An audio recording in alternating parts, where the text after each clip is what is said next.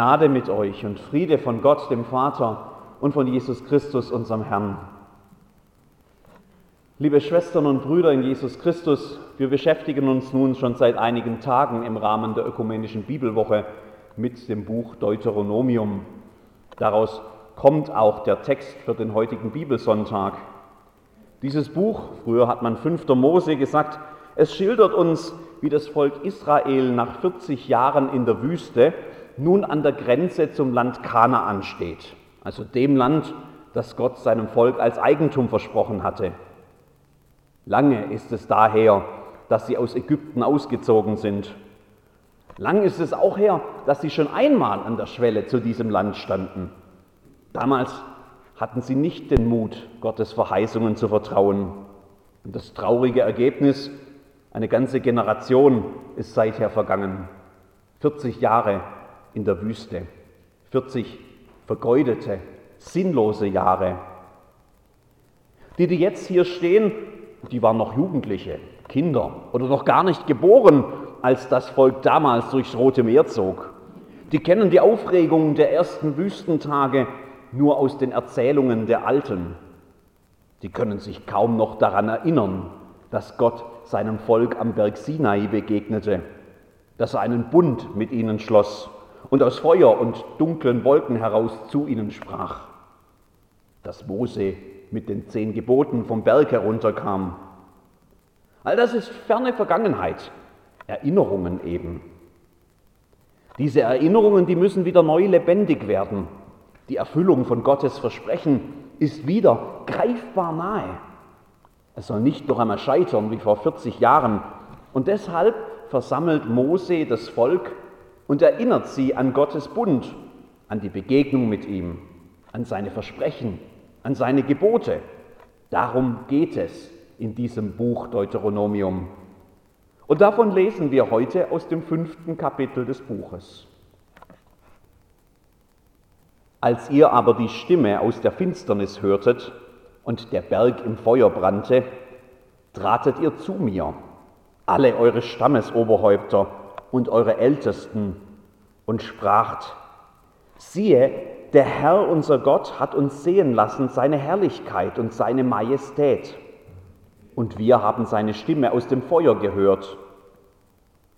Heute haben wir zwar gesehen, dass Gott mit Menschen redet und sie am Leben bleiben, aber nun, warum sollten wir sterben? Dies große Feuer wird uns noch verzehren. Wenn wir des Herrn unseres Gottes Stimme weiterhören, so müssen wir sterben. Kann denn Sterbliches die Stimme des lebendigen Gottes aus dem Feuer reden hören, wie wir, und doch am Leben bleiben? Tritt du hinzu und höre alles, was der Herr unser Gott sagt, und sage es uns. Alles, was der Herr unser Gott mit dir reden wird, das wollen wir hören und tun. Als aber der Herr eure Worte hörte, die ihr mit mir redetet, sprach er zu mir, ich habe gehört die Worte dieses Volks, die sie mit dir geredet haben. Es ist alles gut, was sie geredet haben. Ach, dass sie ein solches Herz hätten, mich zu fürchten und zu halten alle meine Gebote ihr Leben lang, auf dass es ihnen und ihren Kindern wohlginge ewiglich. Herr, lass dein Wort in unseren Herzen Wurzeln schlagen und reiche Frucht bringen. Amen. Liebe Schwestern und Brüder in Jesus Christus, stellen Sie sich einen Augenblick lang vor, wir würden im Anschluss an die ökumenischen Bibelgottesdienste, die heute überall in der Gegend stattfinden, ein großes Fest miteinander feiern. Zugegeben, im Moment ist es vielleicht etwas kalt draußen, aber vielleicht hätten wir ja ein großes beheiztes Festzelt und wir könnten alle im behaglichen Warmen sitzen. Oben in Burgfelden, wo die Alp am schönsten ist und man dem Himmel am nächsten ist. Ein leckeres Mittagessen würde natürlich auch gereicht und der Posaunenchor spielt. Es wäre einfach eine Wonne. Bis dann plötzlich am Eingang des Zelts Unruhe entsteht. Die, die weiter hinten sitzen, die recken die Hälse, um zu sehen, was da passiert. Irgendwas ist los da draußen. Immer mehr verlassen ihre Bänke und eilen ins Freie, um das Schauspiel nicht zu verpassen. Droben über dem Böllert, da ziehen sich dunkle Wolken zusammen. Schwarz, so schwarz, wie sie noch niemand von uns zu seinen Lebzeiten gesehen hat. Blitze durchzucken den Himmel, Donner grollen, Rauch steigt auf über dem Böllert wie von einem Vulkan. Keiner hat so etwas je gesehen. Die Erde beginnt zu beben, erst kaum spürbar, dann immer stärker. Die Bläser haben längst aufgehört zu spielen und doch glaubt man plötzlich wieder neu den Ton einer Posaune zu hören, irgendwo aus der Ferne. Dann immer näher, immer lauter, immer durchdringender, bis man kaum noch etwas anderes hört. Und allen ist unheimlich zumute. Keiner weiß so recht, was er tun soll. Die Pfarrer stimmen ein Gebet an und dann plötzlich ist da eine Stimme. Keiner sieht, wo sie herkommt, aber jeder hört sie. Klar, deutlich, mit Autorität. Keiner kann sich ihr entziehen. Gott selbst spricht zu uns. Gott auf dem Böllert. So ähnlich muss das wohl damals gewesen sein, eine Generation vor unserem Text heute, als sich Israel bei seiner Wüstenwanderung um den Sinai lagerte. Die Bilder, die ich in meiner Vorstellung auf den Böllat verlegt habe, die finden sich alle im Text im Exodus Kapitel 19.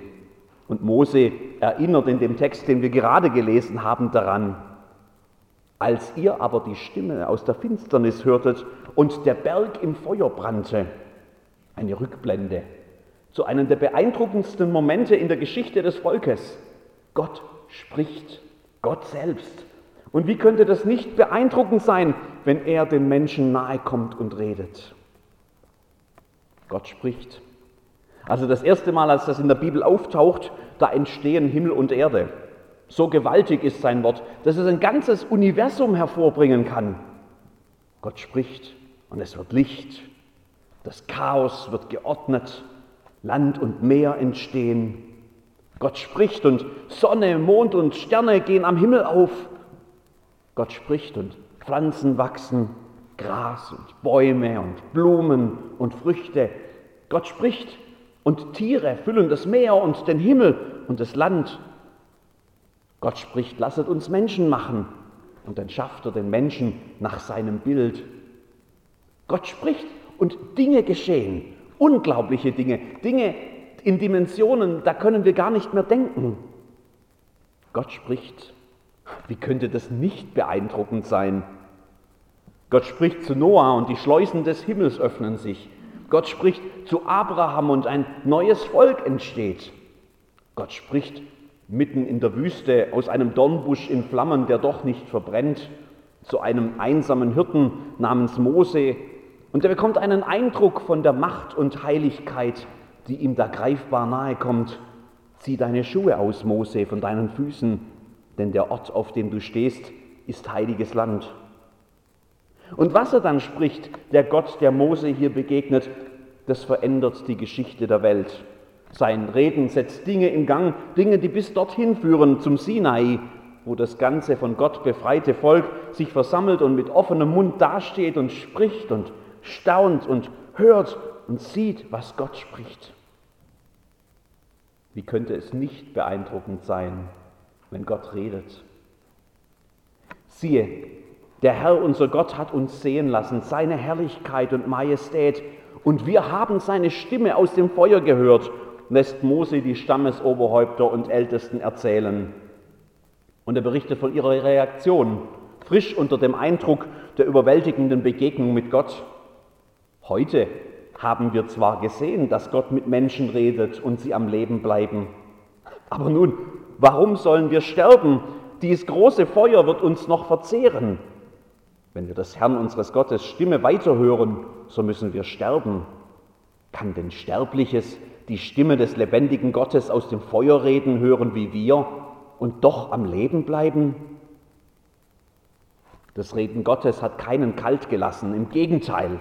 So gewaltig war seine Erscheinung, dass Angst das Volk erfüllt. Niemand traut sich, noch länger in seiner Nähe zu sein. Keiner möchte sich noch einmal seinem Reden aussetzen müssen. Und alle sind sich ehrfürchtig gewiss, einem solch mächtigen Gott, dem sollten wir wohl besser gehorchen. Teile uns mit, Mose, was er uns sagt. Wir werden darauf hören und alles befolgen. Das ist schon auch die Reaktion, die Mose gerne noch einmal hören möchte, als er hier im Deuteronomium dann dem Volk diese alte Geschichte noch einmal erzählt. Geschichten, habe ich mal gelernt, sind stellvertretendes Erleben. Sie nehmen uns mit in die Erlebniswelt von anderen und lassen uns teilhaben an deren Erkenntnissen, an deren Gefühlen, an deren Eindrücken und an alledem, was andere daraus gelernt haben. Ich muss gar nicht selbst erst dunkle Wolken über dem Böllat sehen, um zu begreifen, was es heißt, wenn Gott redet. Dazu reicht diese Geschichte aus, denn sie nimmt mich und alle Zuhörer ja mit an den Sinai zu Rauch und Blitzen und Posaunenton und der durchdringenden Stimme Gottes. Und genau das ist es, was Mose will. Und die erwartete Antwort darauf ist immer dieselbe. Wir werden darauf hören und alles befolgen. Es ist gut, was Sie sagen, spricht Gott in diesem Bericht zu Mose. Ach, dass Sie ein solches Herz hätten, mich zu fürchten und zu halten alle meine Gebote ihr Leben lang, auf dass es ihnen und ihren Kindern wohlginge ewiglich. Genau das ist auch die Reaktion im siebten Jahrhundert vor Christus, als bei einer Tempelreinigung diese Worte Gottes auf einer Schriftrolle wiederentdeckt werden. Entsetzen packt da den König und das ganze Volk. König Josia zerreißt seine Kleider. Das ganze Volk beginnt einen Prozess der Buße. Die Worte Gottes erklingen noch einmal vorgelesen von den Priestern. Und dann heißt es, der König trat an die Säule und schloss einen Bund vor dem Herrn, dass sie dem Herrn nachwandeln sollten und seine Gebote, Zeugnisse und Rechte halten von ganzem Herzen und von ganzer Seele und aufrichten die Worte dieses Bundes, die geschrieben stehen in diesem Buch. Und alles Volk trat mit ihm in den Bund. Wie könnte es nicht beeindruckend sein, wenn Gott redet.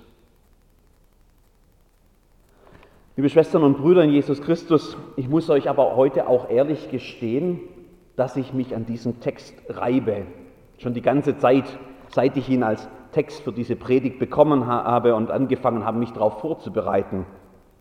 Es stört mich irgendwie zutiefst zu lesen, was hier passiert. Also natürlich kann ich mich gut in diese Eindrücke mit hineinversetzen, die die Begegnung mit Gottes Größe und Herrlichkeit und das Hören seines Reden bei den Menschen hinterlassen. Wahrscheinlich wäre ich genauso mit offenem Mund dagestanden und ich hätte genauso reagiert wie alle anderen auch. Aber beim nüchternen Nachdenken über die Reaktion Israels, da beschleicht mich dann schon immer mehr das Gefühl, dass hier doch eigentlich irgendwas falsch läuft. Gott redet und alle sind beeindruckt. Klar, wie könnte es auch anders sein?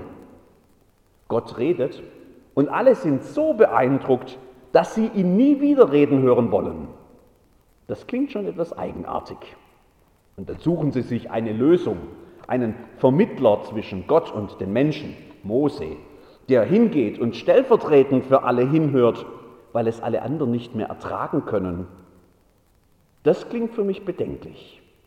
Irgendwie so wie finsterstes Mittelalter, wo nur eine auserwählte Gruppe von, Gruppe von Menschen für sich den Zugang zu Gott reklamieren konnte, während alle anderen nur den Weg durch die Institutionen eines religiösen Systems hatten, weit weg von Gott. Kann es denn wirklich sein, dass Gott redet und alles, was dabei herauskommt, Angst ist? dass Menschen so von Furcht gepackt sind, dass sie aus dieser Angst heraus versprechen, tunlichst alles zu halten, was Gott von ihnen verlangt. Ist das denn wirklich das, was Gott will? Sie merken, ich reibe mich an diesem Text. Was mache ich denn jetzt? Bei Martin Luther habe ich gelernt, Texte von der Mitte der Schrift her zu lesen, vom Evangelium, von Jesus Christus her. Und da passt dann der zweite Text, den wir heute Morgen gelesen haben, ganz gut ins Bild. Ich will ihm den Sinai-Erlebnis gerne zur Seite stellen. Auch in diesem Beginn des Johannesevangeliums geht es ja um Gottes Reden. Am Anfang war das Wort. Auch Johannes spart nicht mit Hinweisen darauf, wie beeindruckend und mächtig dieses Reden Gottes ist. Und das Wort war bei Gott und Gott war das Wort. Alle Dinge sind durch dasselbe gemacht und ohne dasselbe ist nichts gemacht, was gemacht ist. Und auch bei Johannes begegnen Menschen in diesem Reden Gottes seiner ganzen Größe und wir sahen seine Herrlichkeit. Aber wer hier weiterliest, dem geht auf, dass dieses Reden Gottes so ganz anders zu den Menschen kommt. Es kommt in der Gestalt seines Sohnes, in Jesus Christus selbst, der zu uns kommt, als Mensch wie wir. Das Wort ward Fleisch und wohnte unter uns. Und wir sahen seine Herrlichkeit, eine Herrlichkeit als des eingeborenen Sohnes vom Vater, voller Gnade und Wahrheit. Wie könnte es nicht beeindruckend sein, wenn Gott redet? Aber beeindruckender als das, was wir in Jesus sehen und hören, da geht es nicht mehr. Der Herr, unser Gott, hat uns sehen lassen seine Herrlichkeit und seine Majestät, berichteten die Ältesten Israels. Wir sahen seine Herrlichkeit, schreibt Johannes. Und das Ergebnis dieser Begegnung? Von seiner Fülle haben wir alle genommen Gnade um Gnade. Gnade um Gnade. Keine Angst, keine Furcht, die zum Gehorsam treibt, der dann doch immer wieder versagt. Bei Israel schon kurz nach dem Sinai in der Wüste, als sie der Mut verlässt. Bei der nächsten Generation im Deuteronomium schnell genug, als sie das Land dann betreten und Gott wieder vergessen. Bei König Josia und seiner Generation auch bald genug, als sie Gottes Wege wieder verlassen haben. Also wenn ich eines aus der Geschichte lernen kann, dann ist es, dass der Mensch es nicht schafft, aus eigenen Stücken immer nach Gottes Geboten zu leben. Auch dann nicht, wenn die Angst uns dazu treibt. Und dann redet Gott laut und deutlich, nicht aus einer dunklen Wolke mit Blitz und Rauch und Posaunenschall, sondern in Jesus Christus, seinem Sohn. Und das, was ich da höre, ist Gnade um Gnade. Also genau das, was ein Sünder braucht. Genau das, was ich brauche. Gott redet. Wie könnte das nicht beeindruckend sein? Wir haben seine Herrlichkeit gesehen und aus seiner Fülle haben wir alle genommen, Gnade und Gnade. Also wenn das so ist, dann rede weiter, Herr. Ich will hören von dir. Ich will lernen von dir. Ich will mich beeindrucken lassen von deiner Herrlichkeit und Majestät, die mir in Jesus Christus entgegenkommen wie nie zuvor. Ich will mich verändern lassen durch das, was du sagst. Ich will mich freuen an deiner Herrlichkeit. Ich will immer neu aus deiner Fülle Gnade empfangen. Also rede, Herr. Ich höre und dann, dann kann ich deine Größe und Herrlichkeit so richtig preisen. Amen.